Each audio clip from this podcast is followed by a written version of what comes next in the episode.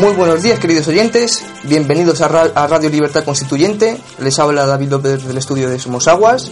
Y hoy nos acompaña telefónicamente don Julio Alasán. Muy buenos días, Julio. ¿Cómo se encuentra? Buenos días, estupendamente. Y por supuesto nos acompaña don Antonio García Trevijano. Muy buenos días, don Antonio. Buenos días. Estoy muy satisfecho del equipo de colaboradores, de nuestros oyentes, de los comentaristas, de todo, porque hoy me acaba de comunicar David que hemos avanzado hasta el puesto 25 en el ranking de de ebooks. de que como sabéis reflejan ni siquiera la mitad de los oyentes que tenemos puesto que más de la mitad no, no pasan por ebooks. Pero en fin el número 25 ya eh, estamos situados mm, los primeros en, en programas exclusivamente monotemáticos, es decir, que no es generalista. Y incluso hemos pasado ya adelante de economía directa, de nuestro antiguo colaborador mm, Juan Carlos Barba, que a causa de su adhesión a 15 de mayo primero y luego Podemos, se separó de nosotros. Y hoy creo que se ha separado de Podemos, está ya desengañado. Son ese tipo de inteligencias y de intuiciones que pertenece a las mentalidades individualistas en el sentido de individuos singulares que llamaba Homero, a los idiotas, que no, no es idiota, son a los singulares, que solamente aprenden con el acontecimiento, solamente se instruyen cuando las cosas suceden. Por ejemplo, un idiota griego sería el que solamente se da cuenta que la lluvia moja cuando sale y no va protegido de paraguas, pues este igual, los de Podemos, pues, que ahora se salen, pues son esa especie que no saben analizar ni el contenido ni el carácter de los movimientos populares ni políticos. Y tienen que darse cuenta de su decepción cuando dicen lo contrario de lo que ellos creían que eran. Solo aprenden con el acontecimiento. Nosotros hemos padecido una serie enorme de difamaciones y ataques por todos aquellos que se incorporaron un día a mis teorías, a mi idea científica de lo que es la libertad y la democracia y la teoría política, y luego se separaron al ver que no emprendíamos ninguna acción colectiva en la calle, porque quedaron subyugados por el 15M, luego hemos visto la podredumbre que ha salido del 15M y la decepción, y es natural porque el 15M tenía una parte sana y otra parte insana. La parte sana no intervino en el nacimiento de, del 15M. Es la, parte insana la que promovió, fueron los organizadores, eran los activistas. Y esos eran unos activistas que quisieron llevar a la política las protestas últimas sociales de desahucios, de algaradas eh, contra la policía, es decir, todo aquello que pertenece al lumpen de la política, lo más bajo de la política, fueron los animadores del 15M. Y picaron en ese movimiento eh, la, gran decepción que el sistema de partidos español produce en todos los gobernados. Al principio no lo veían, hoy lo ve todo el mundo y cualquier luminaria que salga en la noche contraria al sistema se quedan con la boca abierta en sí, qué maravilla y, se, y la siguen. Eso pasó con 15M y ha pasado ahora con Podemos.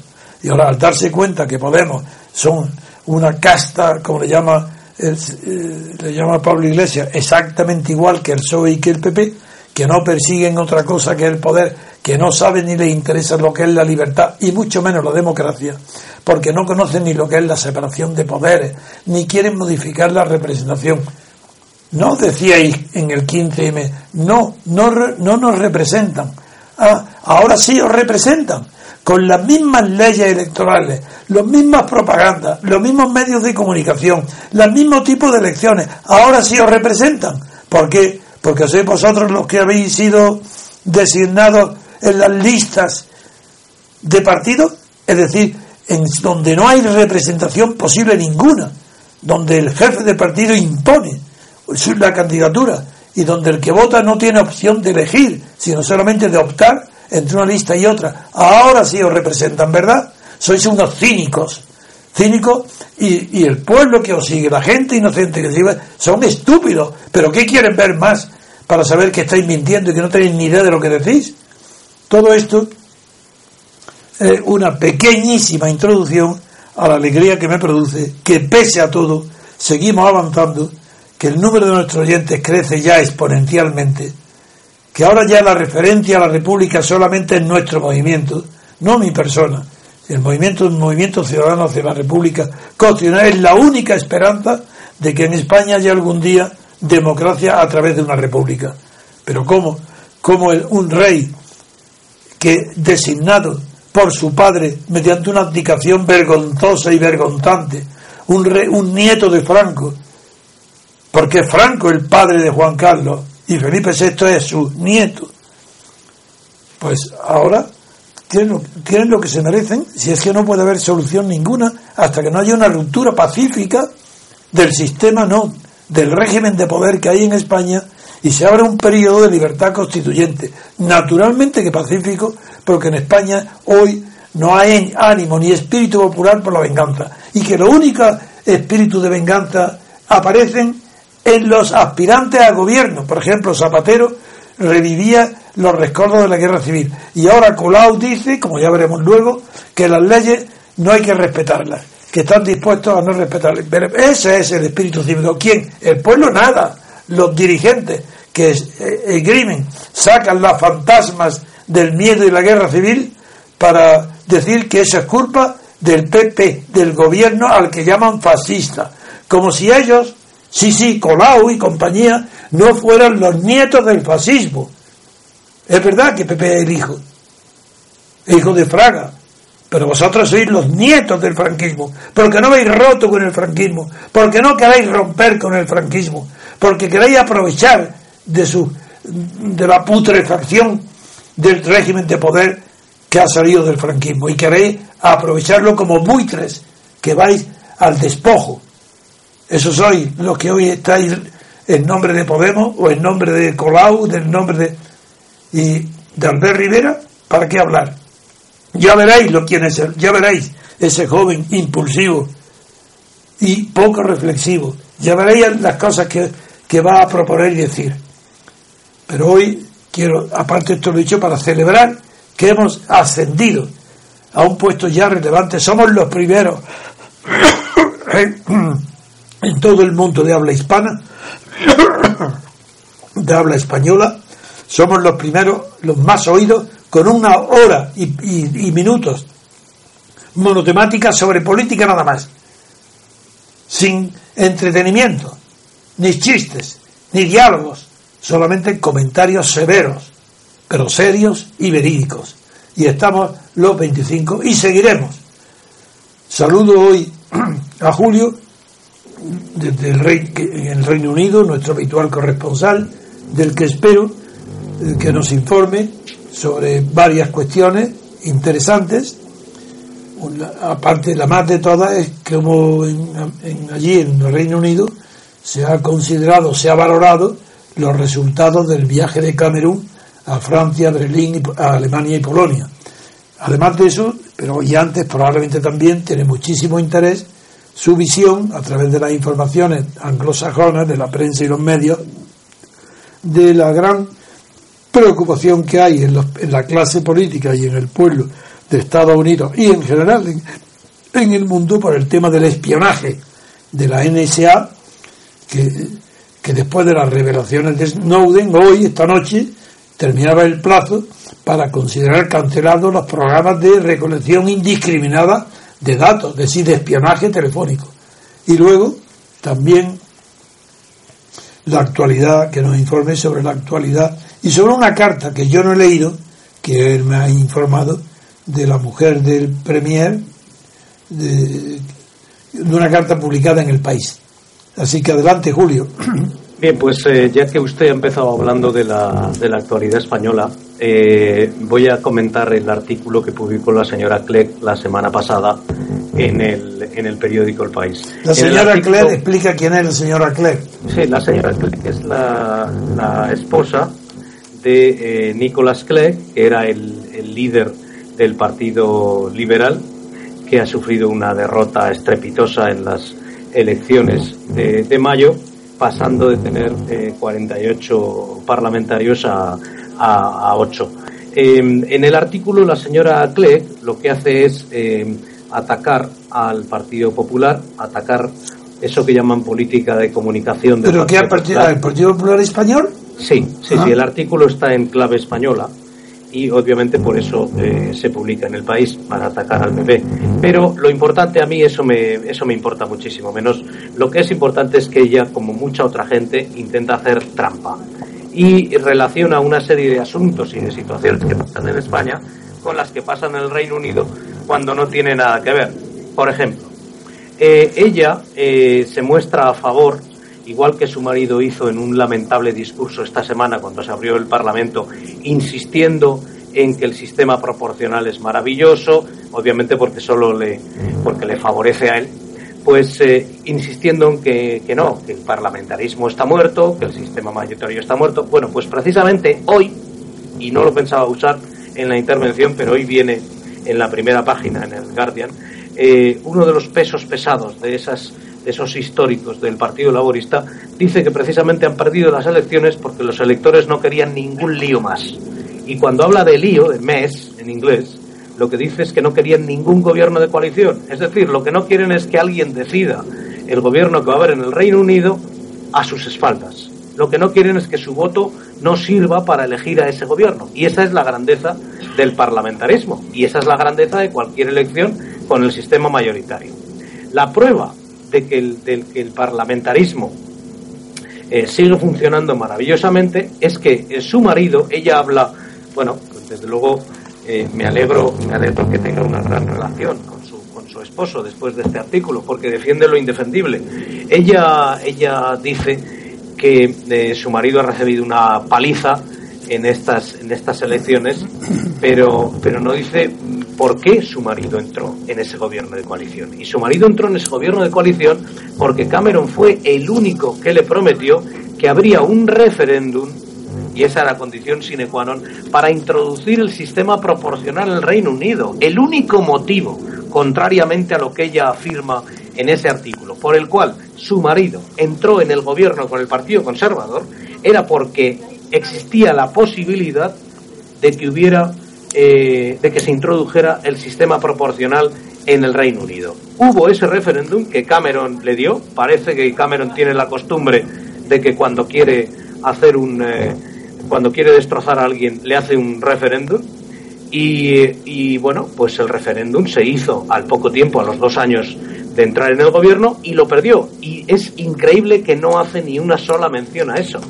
La clave del gobierno de coalición era introducir el sistema proporcional por el cual un partido pequeño, como el Partido Liberal, que es una antiguaya de la historia, un partido del siglo XIX, que no tiene ningún sentido en la actual eh, situación en el Reino Unido, pudiera tener la oportunidad, con un 5, un 6 o un 7% de los votos, de decidir quién era el primer ministro. Pues, señora Clegg, no sé si no se escucha, pero precisamente el pueblo británico lo que ha dicho es lo contrario. No quiere que nadie decida detrás de las cortinas. Y por eso su marido está ahora mismo en una situación dificilísima. Eso es la primera parte.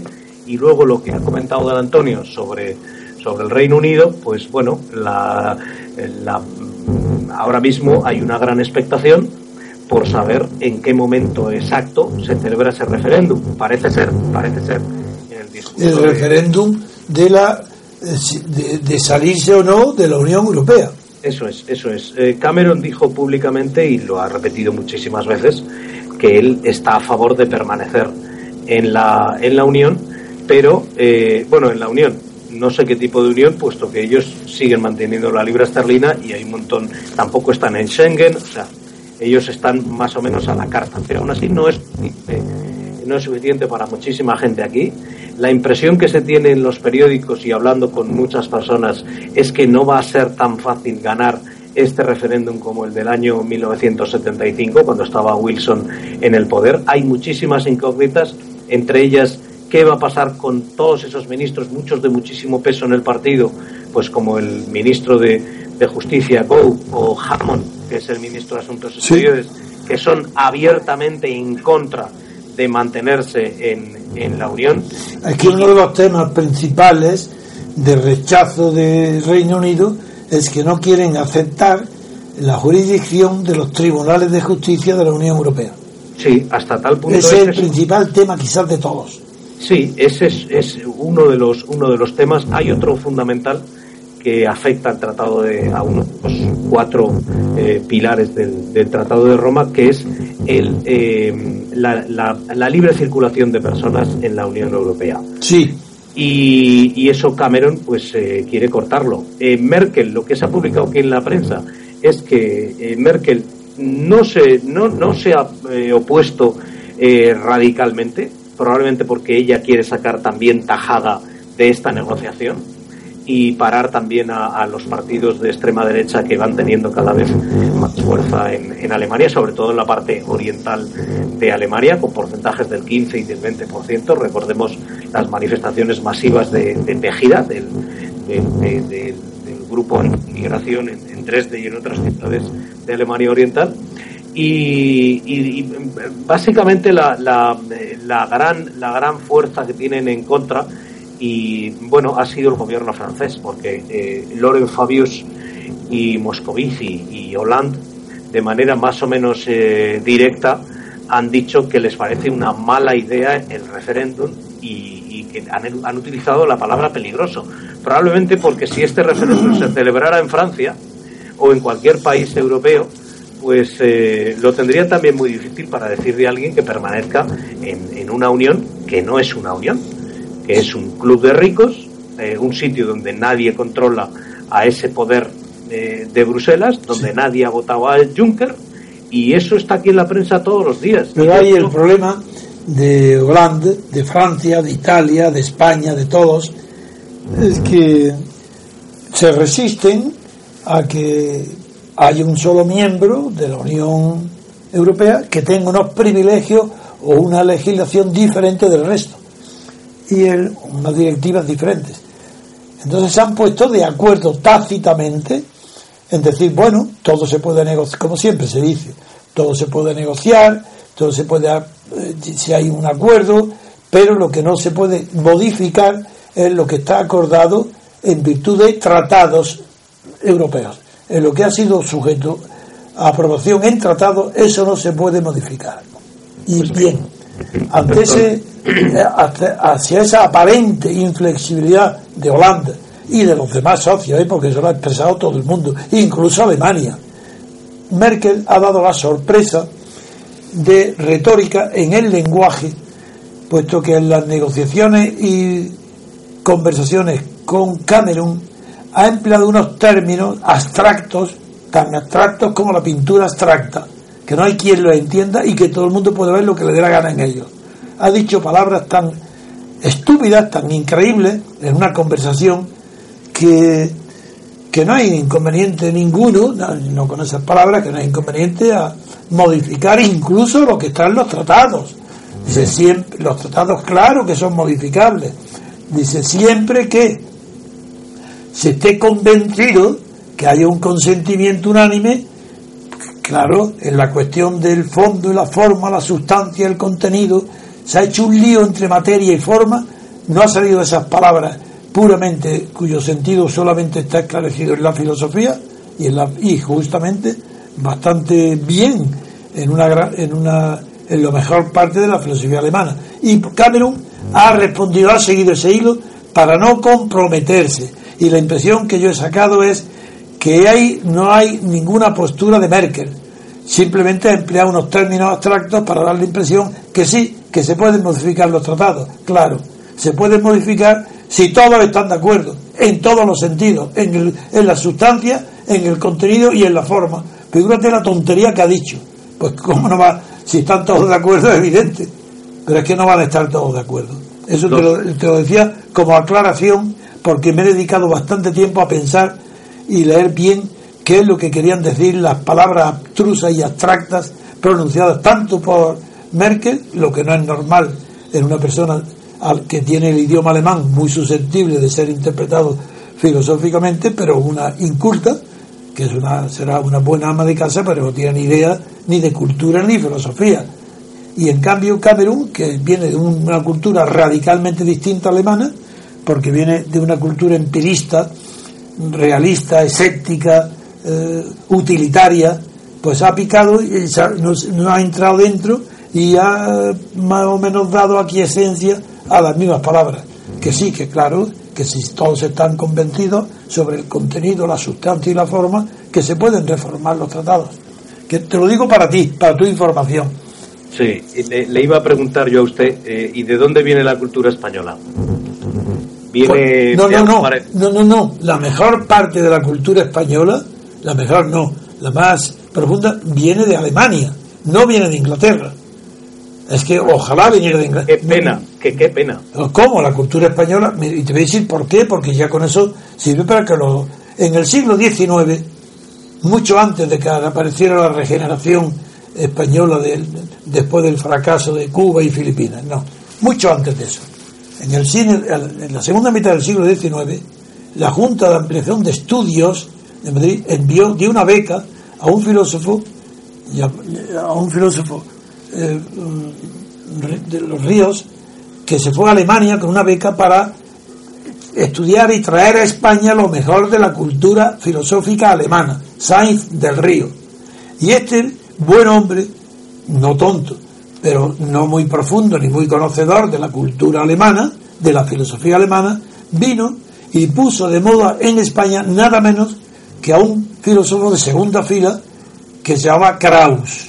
Y el krausismo, que en, Alemania no, no, tuvo éxito ninguno, ni tuvo relevancia, en España se convirtió en el símbolo mayor que había de la cultura filosófica, el krausismo, que llegó en su influencia nada menos que hasta la generación de, los que fundaron el Instituto, el Instituto Libre de Enseñanza, Ginés de los Ríos y Ascarte, etcétera, hasta que llegó Ortega.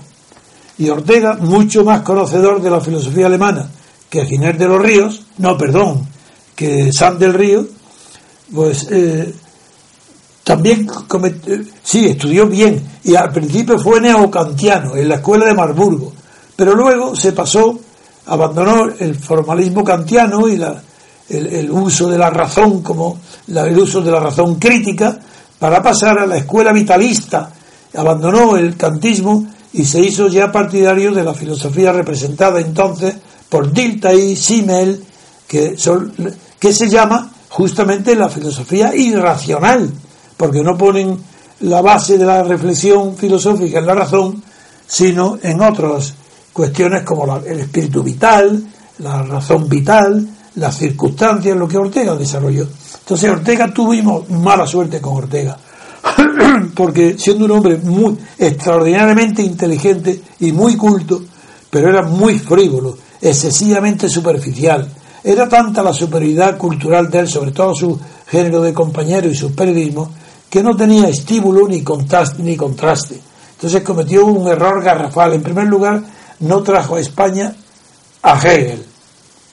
No, no lo dio a conocer en la revista Occidente, no digo que él fuera hegeliano, pero así como Benedetto Croce en Italia introduce a Hegel y produce Italia, incluso en el fascismo, filósofos extraordinarios como Gentile, de una gran envergadura, en España eso fue imposible. Ortega cegó la fuente a todo conocimiento que no fuera el oportunismo de Ortega, con la razón vital, con yo soy yo mis circunstancias, y con el concepto subjetivo de nación y echando la culpa a los españoles del separatismo catalán y vasco.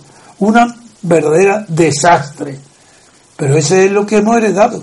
Por eso, claro, que después la cultura alemana, mm, la, parte que toma mm, Ortega de Alemania es buena, es Dilthey, sobre todo, y Siemens, y hay otros más, pero la cultura de los valores no entra con, eh, tampoco la de Machère, y no digamos ya luego, él ignora por completo lo que se llamó después el existencialismo, Heidegger, ni, que ya, ya podía haberlo conocido en el ser y tiempo, ni, ni, lo dio, lo copiaba, porque el estilo de Ortega, retórico, pero basándose en las significaciones etimológicas del lenguaje, para desde ahí establecer una cadena de conceptos a partir del lenguaje, eso está en Heidegger mucho más profundamente y mucho más bello. Pero Ortega lo hace con habilidad y por eso es un escritor formidable y es brillantísimo. Pero te digo todo esto para que a ti, como los españoles, sepan que hemos tomado de Alemania lo peor de la cultura alemana, la que trajo Ortega. Pero la cultura inglesa, Hume, por ejemplo, que es el, que motivó a Kant para que escribiera, pero el contrapeso para leer a Kant hay también que conocer a Hume, que es la ilustración escocesa.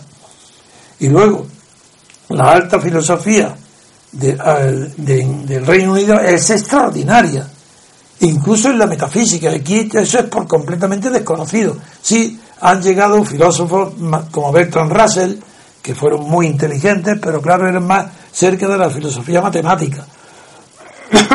Digo todo esto como un pequeño paréntesis para ilustrar a los españoles que hemos tenido la desgracia de conocer una de las modas de la filosofía alemana, pero no la tradición larga del pensamiento que después del existencialismo y antes el pensamiento de Husserl, por ejemplo, la fenología, fenomenología en España no tiene cultivadores ni seguidores, cuando fue otro de los grandes saltos de la como también el, menos mal que la influencia de la hermenéutica de los discípulos de, de Husserl no entró en España, porque ya si entrara Gadamer, eso sí que ha sido la perturbación de toda la literatura y no manera de entenderlo, son galimatías.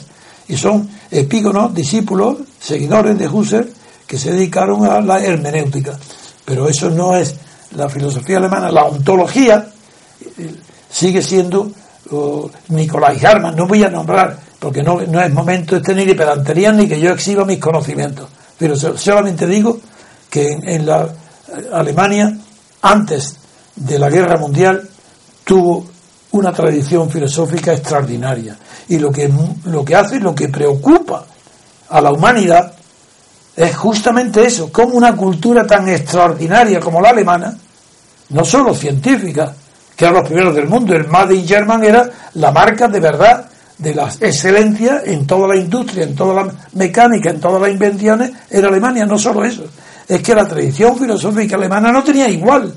Bueno, pues esto es lo que ha pasado, que en esa cultura, en esa exaltación, el 90% del pueblo alemán y, una, y el 90% de los sabios intelectuales alemanes, salvo algunas honrosas excepciones, entre las que está, por ejemplo, Thomas Mann y otros muchos, y los judíos que huyeron, se apoyaron a, a, una locura tan grande, un disparate tan grande como eh, la concepción del mundo de Hitler. La Weltanschauung de Hitler, claro, pues, ¿y qué, quién, quién le dice a Dilthey? Claro que no tiene, pobre Dilthey no tiene nada que ver de eso, pero es el que crea las concepciones del mundo. Y, y Hitler tenía una concepción del mundo como imperialista, dominación por la fuerza, porque Estados Unidos, claro que es imperialista, pero el imperio de Estados Unidos no está basado exclusivamente en la, en la pura fuerza como era el de Hitler, en la invasión, en el dominio militar. Esto es un paréntesis para decir, hablar un poco de la cultura alemana y de la pena que haya tenido poca influencia en España la cultura inglesa. Sí, pues eh, don Antonio, volviendo a los términos del referéndum, eh, en el discurso que da la reina, que obviamente es el discurso que le escribe pues el, primer ministro, eh, se dijo y sorprendió a algunos que todos los ciudadanos de la Unión Europea no vamos a tener derecho a voto en ese referéndum in-out.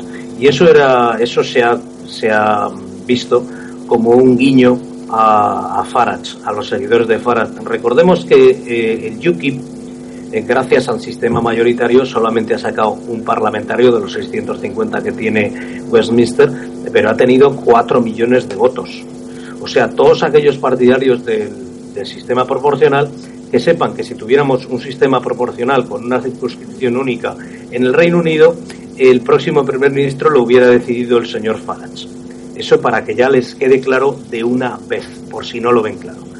Eh, eh, aparte de todo eso, eh, no se tiene la clave de Cameron. Cameron lo que lo que le ha dicho al pueblo británico antes de las elecciones también durante tres cuatro años desde que el UKIP surgió es voy a hacer un nuevo pacto y ese nuevo pacto hará que vosotros cambiéis vuestra opinión negativa, los que la tengan sobre la Unión Europea, y eh, decidáis, decidáis que queréis quedaros en la Unión Europea. De hecho, la pregunta es tramposa, porque la pregunta que se ha filtrado, aunque todavía no se ha aprobado la bill en el Parlamento, pero la, pregunta dice, ¿debería el Reino Unido continuar en la Unión Europea? Con lo cual ha habido varios programas en la BBC en los que psicólogos y lingüísticas han dicho que obviamente tiende a decir sí. Naturalmente se lo expliqué yo aquí ayer.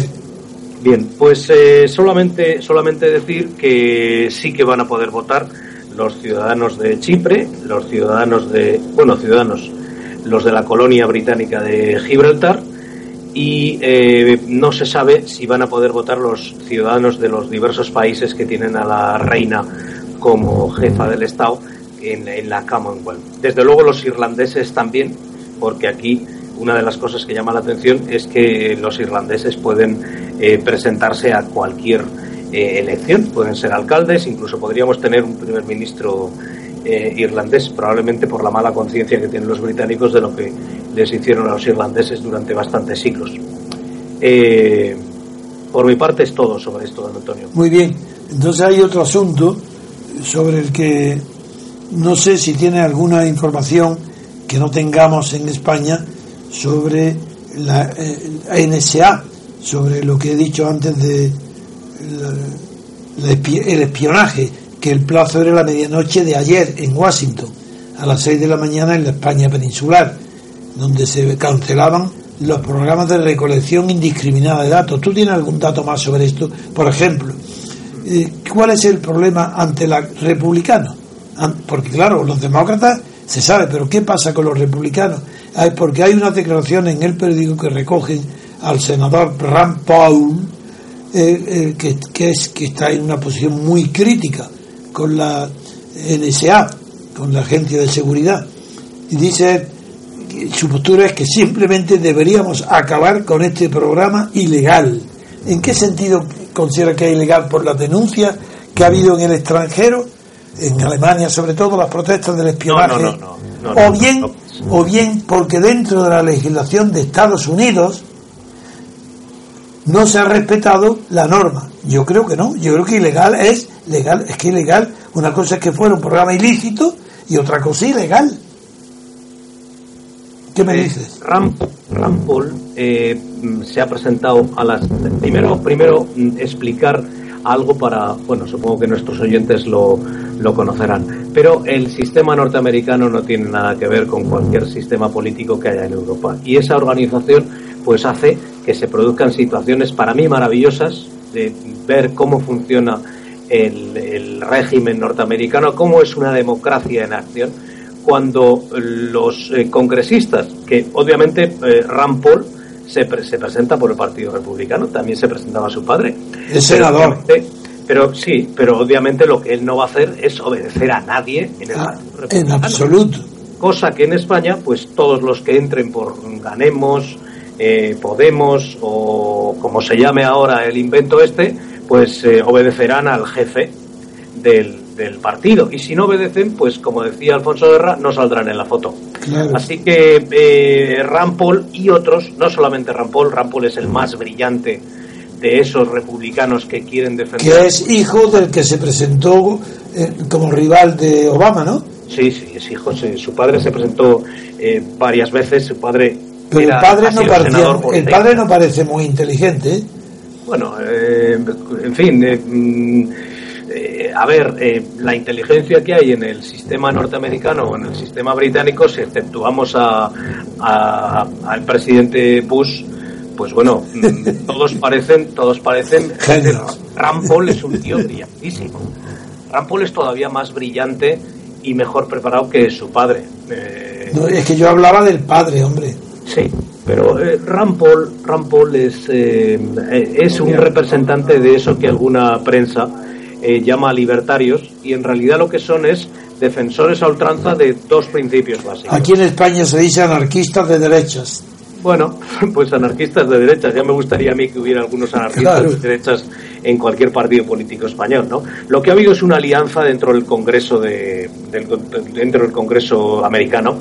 Eh, la derrota del, del ala, lo que llaman los halcones, la prensa británica, es eh, enorme y, ha sido una alianza entre, entre la gente que está, los parlamentarios están alrededor del grupo de Rampol y gran parte del Partido Demócrata que consideran que ya no es necesario darle esos poderes extraordinarios al Ejecutivo y el Legislativo, por obra y gracia de esa separación de poderes que nosotros querríamos tener en España, pues lo que ha hecho ha sido parar al Ejecutivo y hacer que esa ley, que tenía que renovarse a las 12 de la noche ayer, automáticamente deje de existir en este momento ese, esa parte de la, de la, del acta patriótica, para mí una palabra muy, muy mal y utilizada en su momento por Bush, pues ha dejado de, ha dejado de funcionar. Y lo que hay en la prensa británica, claro, en el, Guardian, pues está encantado, lo lleva a primera página, cuatro columnas, porque recordemos que el Guardian, junto con otros periódicos, pues eh, fue el que publicó y nosotros fuimos la primera radio cuando estaba eh, nuestro amigo Jesús Murciego, que es un gran admirador de Ram Paul, y supongo que estará encantado con esta noticia. Pues fuimos, fuimos la primera radio que informó de lo de Snowden. El resto de medios ah, sí, me acuerdo, me acuerdo. tardaron más de una semana en informar y nosotros hicimos varios programas hablando de este tema. Porque no se puede defender a los Estados Unidos si no se defiende la libertad y si no se defiende la democracia. Y Ram Paul y, gran parte del Partido Demócrata y algunos senadores del Partido Republicano, lo que han hecho ha sido eh, parar lo que es, en su opinión, un ataque a las libertades fundacionales de, la nación americana. Ese es mi comentario, la, la diferencia que muy pocos en Europa entienden, no solo en España, es que en Estados Unidos se sabe lo que es la libertad colectiva, mientras que en Europa solamente se sabe lo que es la libertad individual. Y en Estados Unidos la libertad colectiva es la que conquista el pueblo americano en una guerra de independencia contra el Reino Unido. Como es, el pueblo entero el que la hace, es la representación de ese pueblo entero el que tiene la fuerza constituyente, el poder constituyente, para hacer las normas que rigen la Constitución. En cambio, en Europa no. En Europa el fracaso de la Revolución Francesa determinó que se tuviera odio, sí, así la palabra odio, a toda aquella libertad que proviniera de algo colectivo, incluido el pueblo. Odio. Y no hay un solo filósofo, incluido Rousseau, ninguno en Europa, que pueda comprender que la libertad colectiva es la libertad constituyente y que donde no hay libertad colectiva no hay constitución legítima, ninguna.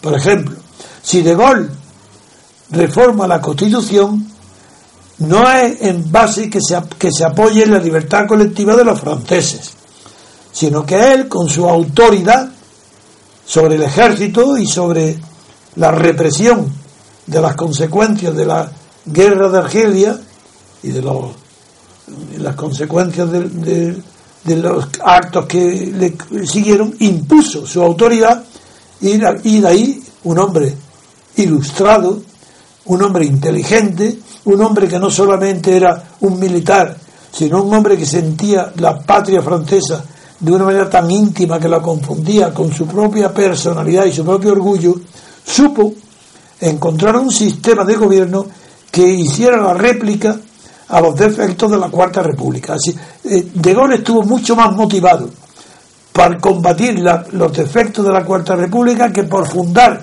la Quinta República en la libertad colectiva. No, es la fuerza de Gaulle. Por eso, la Quinta República Francesa no es una democracia completa. Ha estado, se ha acercado mucho a ella, pero De Gaulle no tenía, siendo un hombre muy inteligente y culto, no tenía los suficientes conocimientos de filosofía política para saber cuáles son los requisitos mínimos, formales, indispensables para que se funde una democracia auténtica como sí pasó con Estados Unidos. En Estados Unidos fue más fácil porque el protagonista era el pueblo que había ganado la guerra. Ese era el que era libre. Él conquistó su libertad ante el Parlamento inglés. Por esa razón rechazaron con horror no solo la monarquía, que habían sufrido las consecuencias de la monarquía inglesa, sino el Parlamento, porque el pueblo americano, a través de las informaciones que tuvo entonces de Franklin, sí, de Benjamin Franklin, fracasó en su viaje como embajador de las colonias, de las, de las que eran colonias, para que los estadounidenses, las colonias de Estados Unidos, de lo que fue luego Estados Unidos, de la América inglesa del norte, disfrutaran de los mismos derechos que el ciudadano inglés. Eso fracasó y se celebró una votación en el Parlamento y fue derrotada la moción por más de mil votos.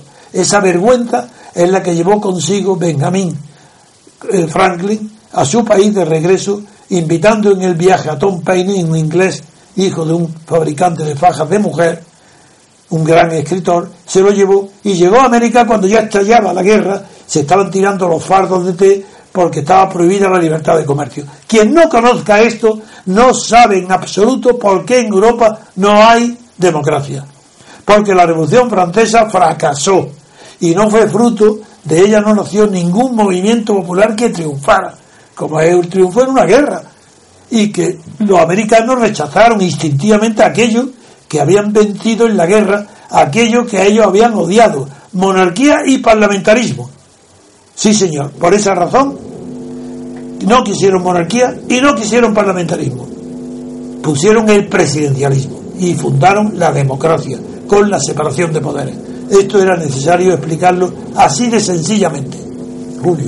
Don Antonio, precisamente de esa tradición de, de, parar el poder, de una desconfianza eh, grandísima con respecto al poder, que también existe en Gran Bretaña, pero que se exacerbó o se expresó de, una manera todavía más clara en las, en las 13 colonias americanas. De ahí viene, a mí es lo que me maravilla cuando uno conoce la tradición, cuando uno conoce la historia, porque de ahí, de ahí viene Rampol. A mí me gustaría que hubiera en España un Rampol y que hubiera también un Obama y que hubiera un, claro. en fin, lo que fuera, y un Cameron y, y un Salmon Ahora se está criticando muchísimo aquí en el Reino Unido, el, se critica a los nacionalistas escoceses porque han sacado con 1,5%. Pero a mí no me gustaría que hubiera un Hollande, ni un Renzi, ni, ni una Merkel, eso a mí no me gusta para España, nada, ninguno. Es que no hay color, es que no hay color, es que un sistema produce unas, unas, unos políticos y otro sistema produce otros. Y no digamos si comparamos todavía a estos con la Colau o con Podemos, o con los de Podemos, con el Rejón o con Monedero.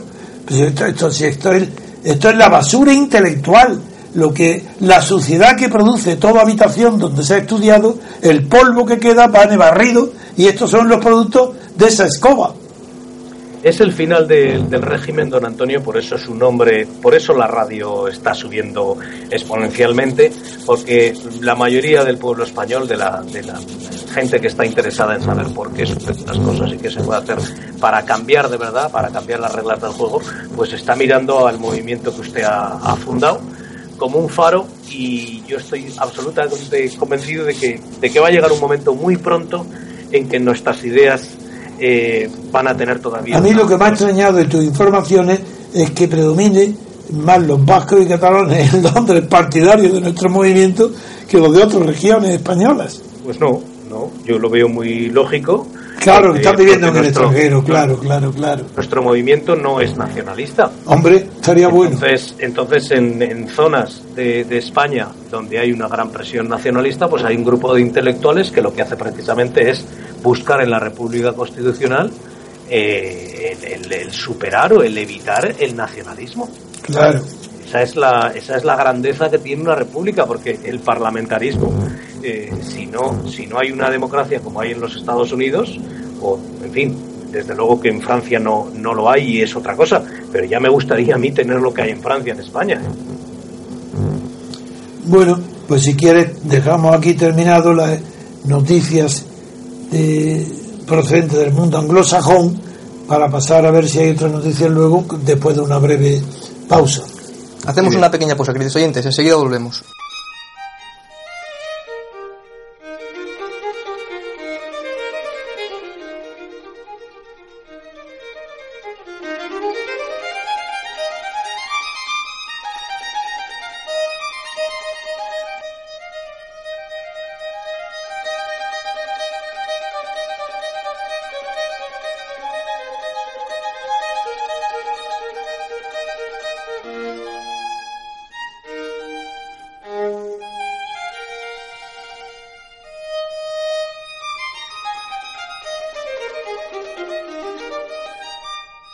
Continuamos, queridos oyentes. vamos a proceder a, analizar una entrevista que viene publicada en el diario El País sobre, de Ada Colau, la candidata a la alcaldía de Barcelona. Dice en portada, entrecomillado, desobedeceremos las leyes que nos parezcan injustas. La ganadora de las elecciones en la capital catalana dice en una entrevista que se plantea poner límites a la carga del turismo. En páginas interiores, concretamente en la página 15, entrecomillado, a la carga del turismo en Barcelona habrá que ponerle algunos límites, dice Ada Colau. También dice, entrecomillado, si hay que desobedecer las leyes que nos parezcan injustas, se desobedecerán. Hay gente como yo que, sin ser independentista ni nacionalista, votamos sí en la consulta del 9N. Don Antonio, Julio. Bien.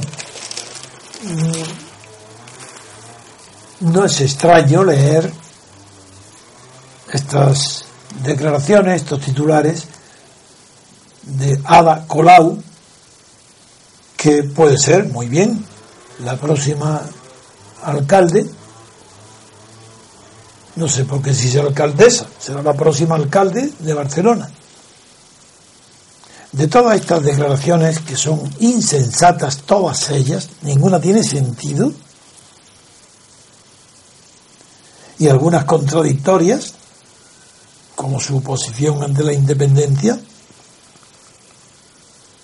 y que se va a integrar nada menos que en los municipios independentistas en la asociación. La más llamativa, para mí, que soy jurista como es natural y que tengo una especial eh, conocimiento histórico del proceso que termina con la obediencia a las leyes, es la democracia. Conociendo ese proceso tengo que partir. Esto no estamos ya.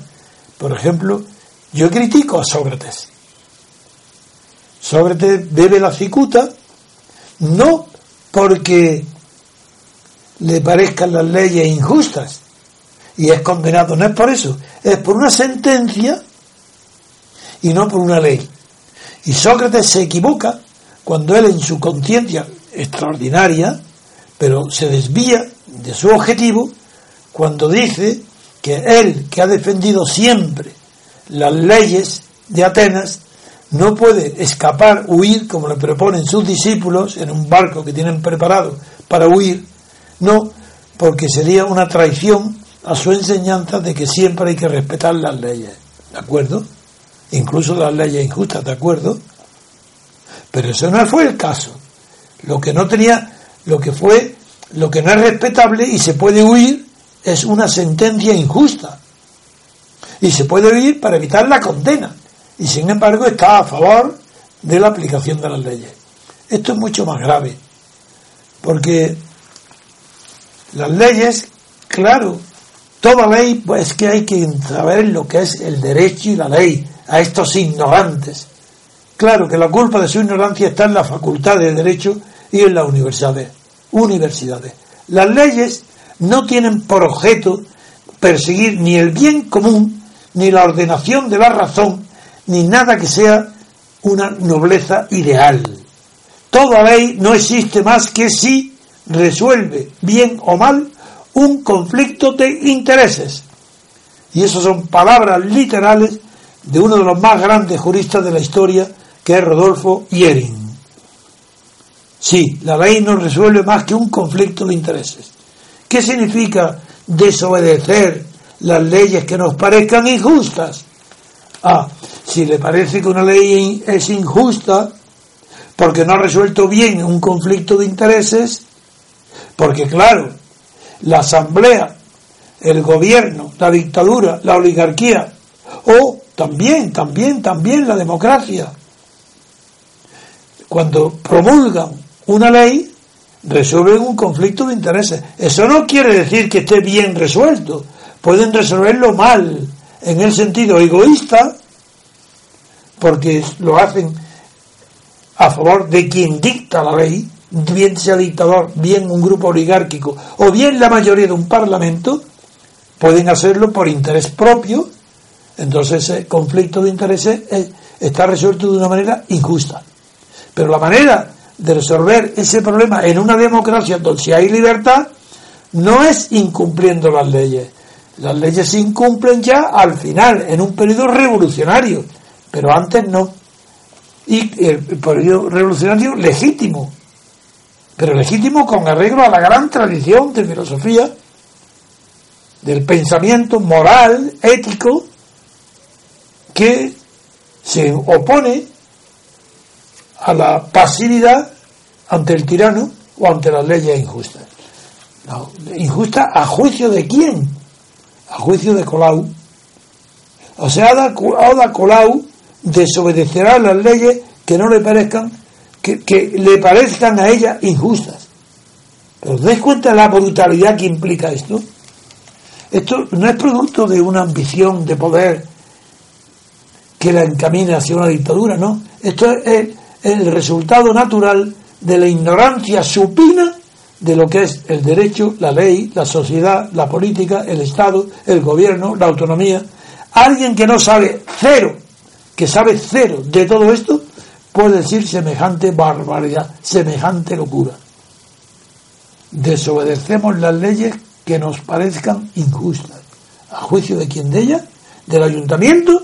O sea, una ley dictada por el Parlamento de Madrid, por las Cortes de Madrid, por el Parlamento, no la aplica a Ada Colau si a ella y a sus concejales designados por ella, en su lista de partidos, de ella, a ellos les parece injusto. Decir, pues, ¿qué hacen? Pues no obedecerla. ¿Cómo que no obedecerla? Así de sencillo. Pero ¿qué pasa entonces con la policía judicial? Un choque de policías que quieren que se cumplan las leyes porque el juzgado lo manda el cumplimiento y choca con una policía de mozos de escuadra que, como informamos ayer, ya está preparando su independencia de la policía española para que obedezca a los mozos de escuadra a Ada Colau y no a la policía judicial dependiente del organismo policial para que se cumpla la sentencia. Esto es gravísimo. Pero es que es esto a donde va España a donde van los españoles, a donde va el 15M. El 15M conduce a esto, para vosotros será esto una sorpresa o, hombre, qué cosa más rara, o, lo disculparéis, dirá, hombre, claro, ya, ya, después no será tanto, son palabras, esto es propaganda, sí, sí, esto es la consecuencia natural del 15M, la consecuencia natural de todos los movimientos patrocinados por Podemos. Esto es la pura demagogia no como se le llama populismo, pero como el populismo es otra cosa, por Dios. No quiero tampoco ahora relatar todos los antecedentes. El último, en, en Francia, por ejemplo, todos esos populismos que, que, han sido representados por figuras que han pasado la historia, como el pujadismo, el de Puyada, eso era populismo. Naturalmente que no hay populismo sin demagogia. Pero es que hay muchos movimientos populistas que no que todos están basados en la demagogia, pero unos están y casi todos son irresponsables, pero hay algunos que son protestatarios, que no proponen nada y esos son formidables, porque justamente si el pueblo no sabe nada, puede rebelarse contra algo y no está obligado a proponer soluciones. Eso no es verdad. Eso está bien para quién? Para los que tengan formación política, los que se han dedicado, los historiadores, filósofos, juristas, conocedores, hombres de empresa, sí, la gente que se ha luchado con la realidad y tiene conocimiento de sus dificultades y cómo vencerlas, eso sí, pero el pueblo no está obligado ni a conocer los motivos que fundamentan los sistemas que les perjudican a las clases populares ni a las clases pobres. Esto es legítimo, pero es que acaso el pueblo comprende el pueblo quiere decir esto, las clases menos, en el pueblo incurre, no solo incluyo en la cultura popular a los gobernados, también a la clase ignorante de los gobernantes, que se consideran pueblo y hablan el pueblo sin saber lo que están diciendo. Porque dentro del pueblo hay también categorías. El pueblo es general, las ideas son generales, Pero solo una parte del pueblo, aquella que se destaca de la multitud pacífica, se destaca para formar una élite y forma una sociedad política antes de entrar en el Estado, no dando golpes de Estado. Esa élite, sociedad política, se forma y ella es la que educa mediante la propaganda y la facilidad y la reducción a fórmulas simples la gran complejidad que interviene en toda definición de la política. Empecemos con odiar en España que por copiar los idiomas extranjeros han hecho imposible el conocimiento de lo que es la política. Porque la política es singular, porque es una síntesis. Quien diga en, español, ¿eh? yo no hablo del inglés, quien en español hable todos los días, como toda la prensa y todos los candidatos, de las políticas, ese está engañando. Porque políticas solamente puede haber una, puesto que es una síntesis. Podrá lo que es plural son las medidas de gobierno, las resoluciones, las leyes, los decretos, las órdenes. Esos son plurales. Las concepciones de cada orden es plural. Pero la unidad de toda esa variedad variopinta de decretos, leyes, solamente es política cuando se le da un mismo sentido. No puede haber dos políticas ni tres políticas internacionales de un mismo gobierno y se aplica de políticas internacionales. No puede haber una política fiscal de un mismo gobierno. No se puede decir políticas fiscales. Solo puede haber una sola política fiscal, bien sea la referente al presupuesto, bien sea la referente a los impuestos. Da igual.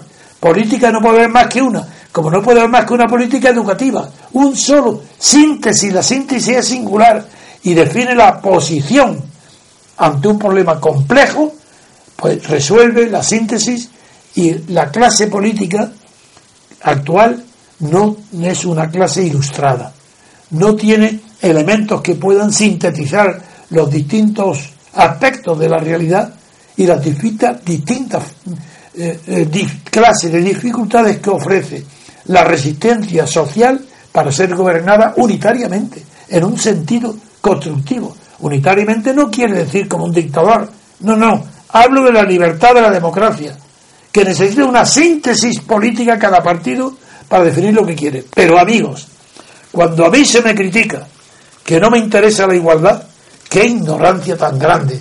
¿Cómo que no me interesa? Porque lo sabéis. ¿Acaso en España, desde que yo he nacido, hay libertad? es para que a mí se me exija que diga lo que quiero de igualdad.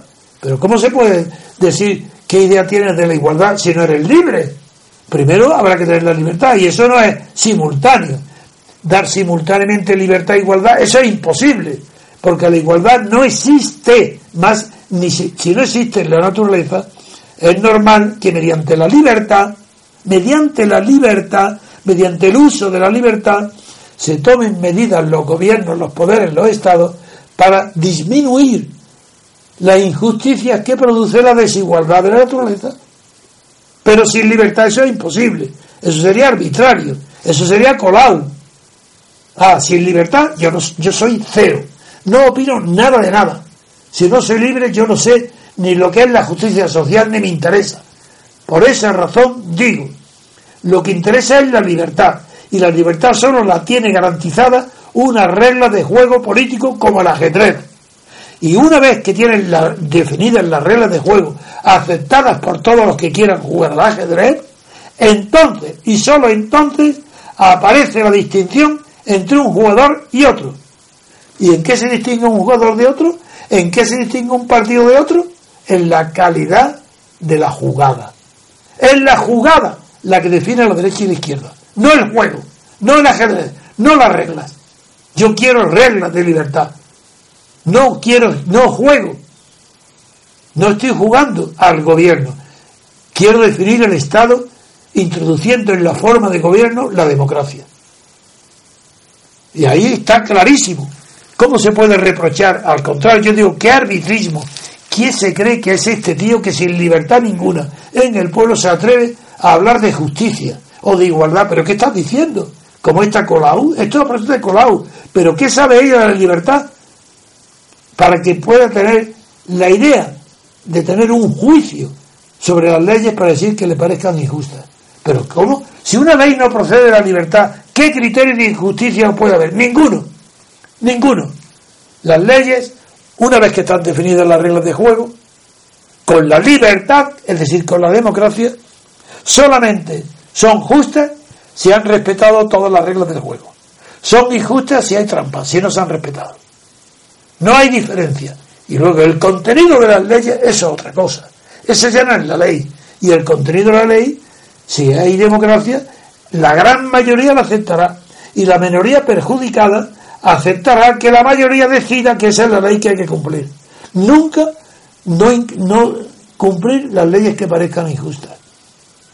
Claro que las leyes políticas no pertenecen al derecho civil, por supuesto, pero es que ella está hablando la desahuciadora, no, la que combate todo desahucio, esa le importa pues nada. Ella no distingue entre sociedad política sociedad civil, ni distingue entre derecho político y derecho civil. No sabe lo que es el derecho, no sabe lo que es la jurisprudencia. Para ella todo es igual. El poder, el poder, ah, el poder de la banca que desahucia es el mismo poder que el del legislador que permite leyes hipotecarias que perjudican al deudor en beneficio del acreedor bancario.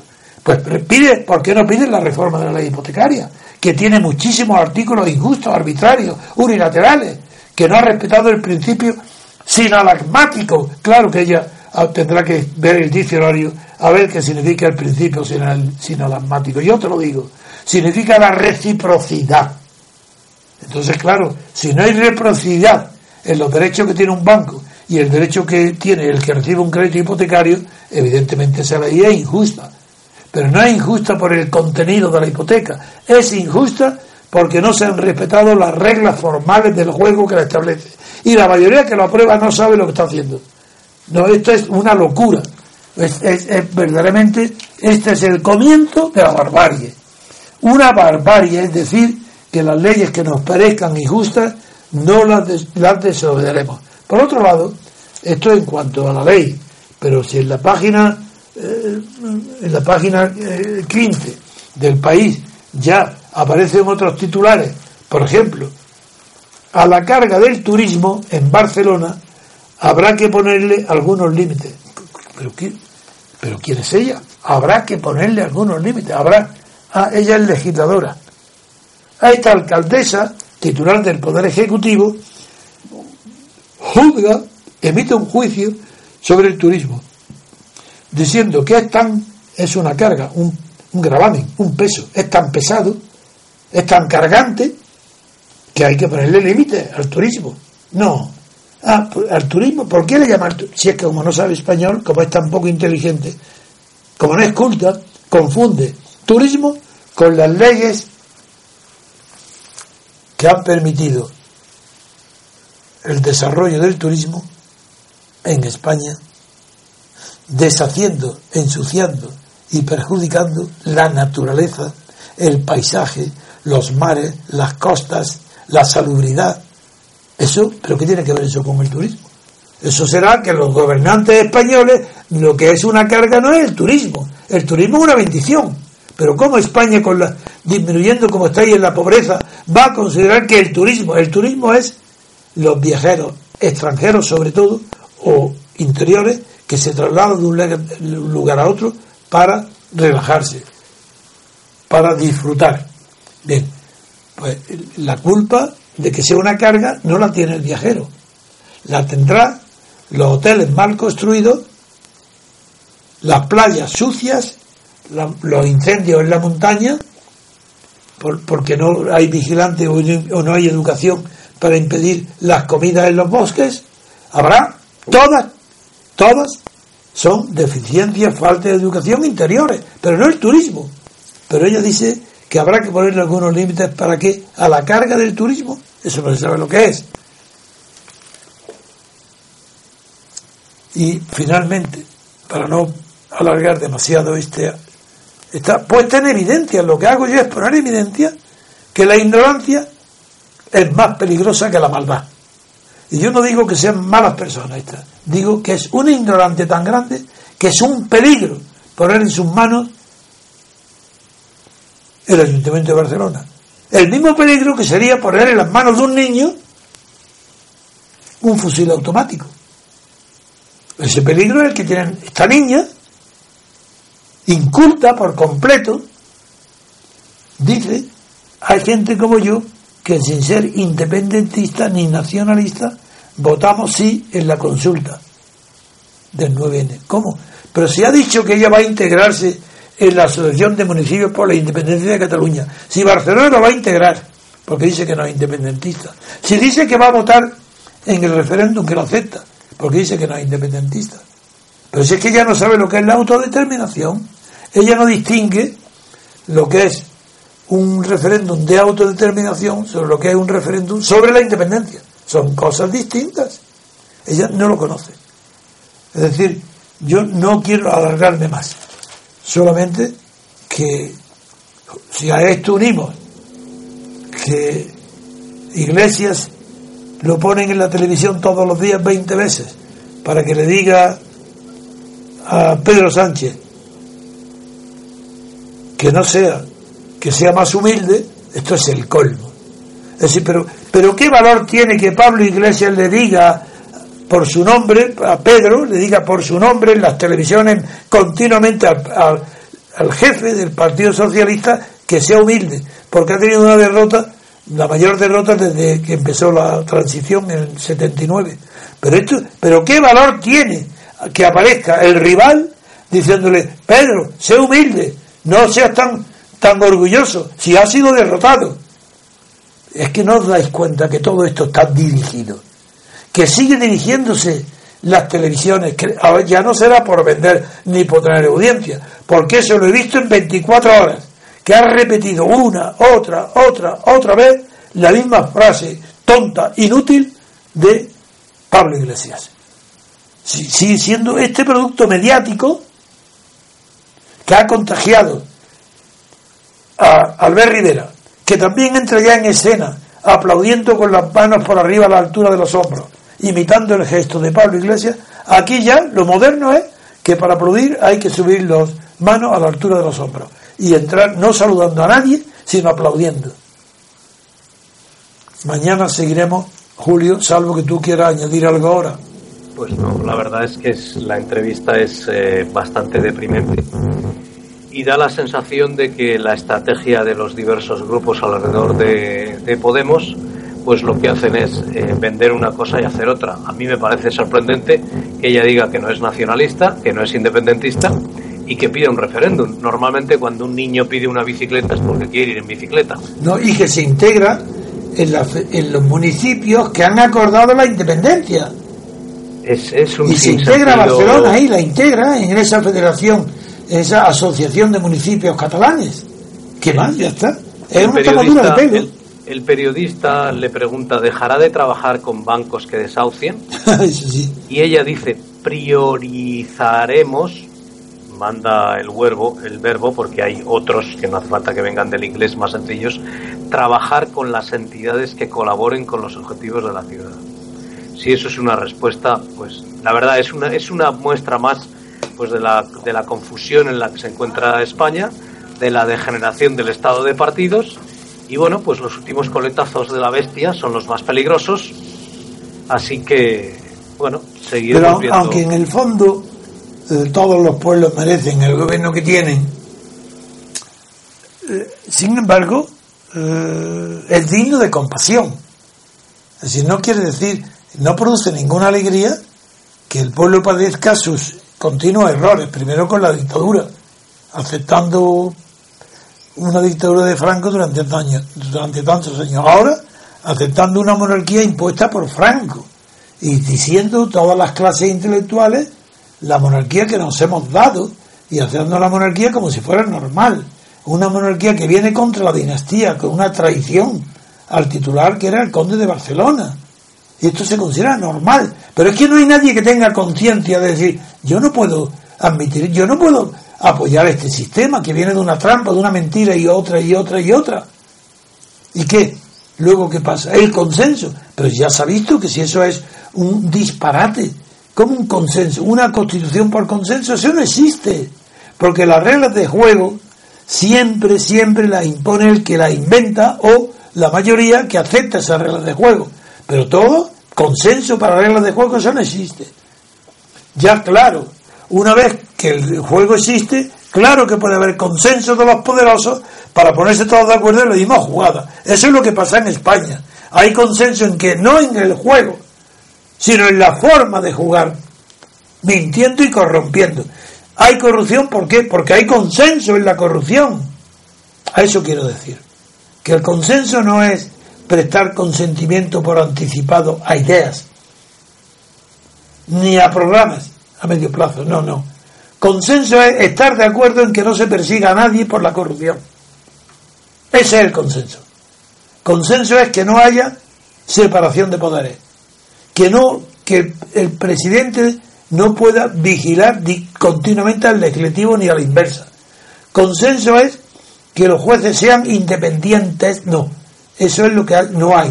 Los jueces no son independientes, quiero decir, los, gobernadores de los jueces, su aparato gobernante, el Consejo Superior, ese cómo va a ser independiente si está designado por los partidos políticos. A esto me refiero con que la locura que implica aceptar que nos gobiernen, elegir como gobierno a personas de tan baja calidad cultural como Colau o como Pablo Iglesias o como Rivera, claro que dirá, comparado con los que hay, hombre, pues no, hay alguna diferencia. Así como en la etapa tecnocrática de Franco había mejores ministros que los que hay hoy, también eh, algunos de los ministros actuales o que ha habido hasta ahora, tanto en el PP o ministros o cargos públicos, tanto en el PP como el PSOE, son de mejor calidad que los que puedan surgir de Podemos o de Adacolau, etcétera. Eso es verdad. Hay un descenso enorme de la mediocridad. Ya, si antes en España no, ha habido nunca el gobierno de los mejores, las élites, los verdaderos aristócratas, no ha habido gobierno de la aristocracia del espíritu, de la preparación.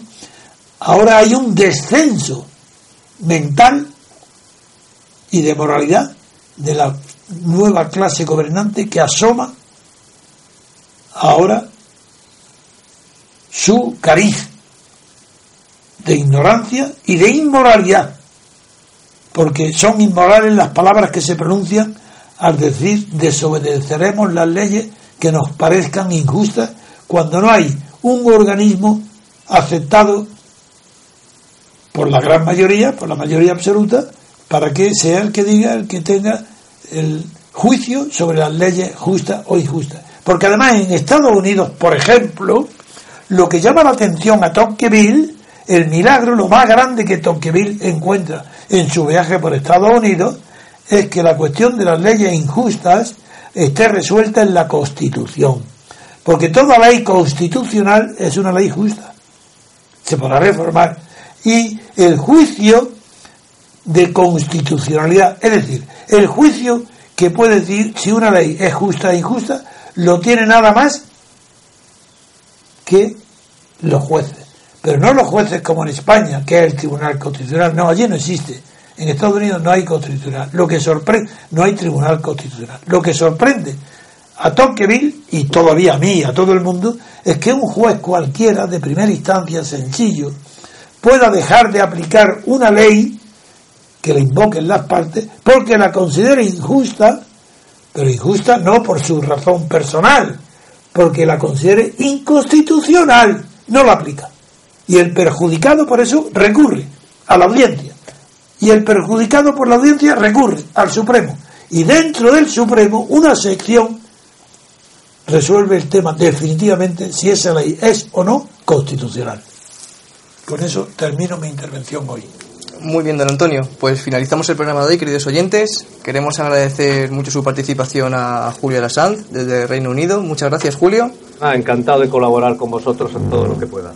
Y por supuesto agradecemos su participación a don Antonio García Trevijano. Muchísimas gracias, don Antonio. Y a ustedes, oyentes, les emplazamos al programa de mañana. Pasen un buen día.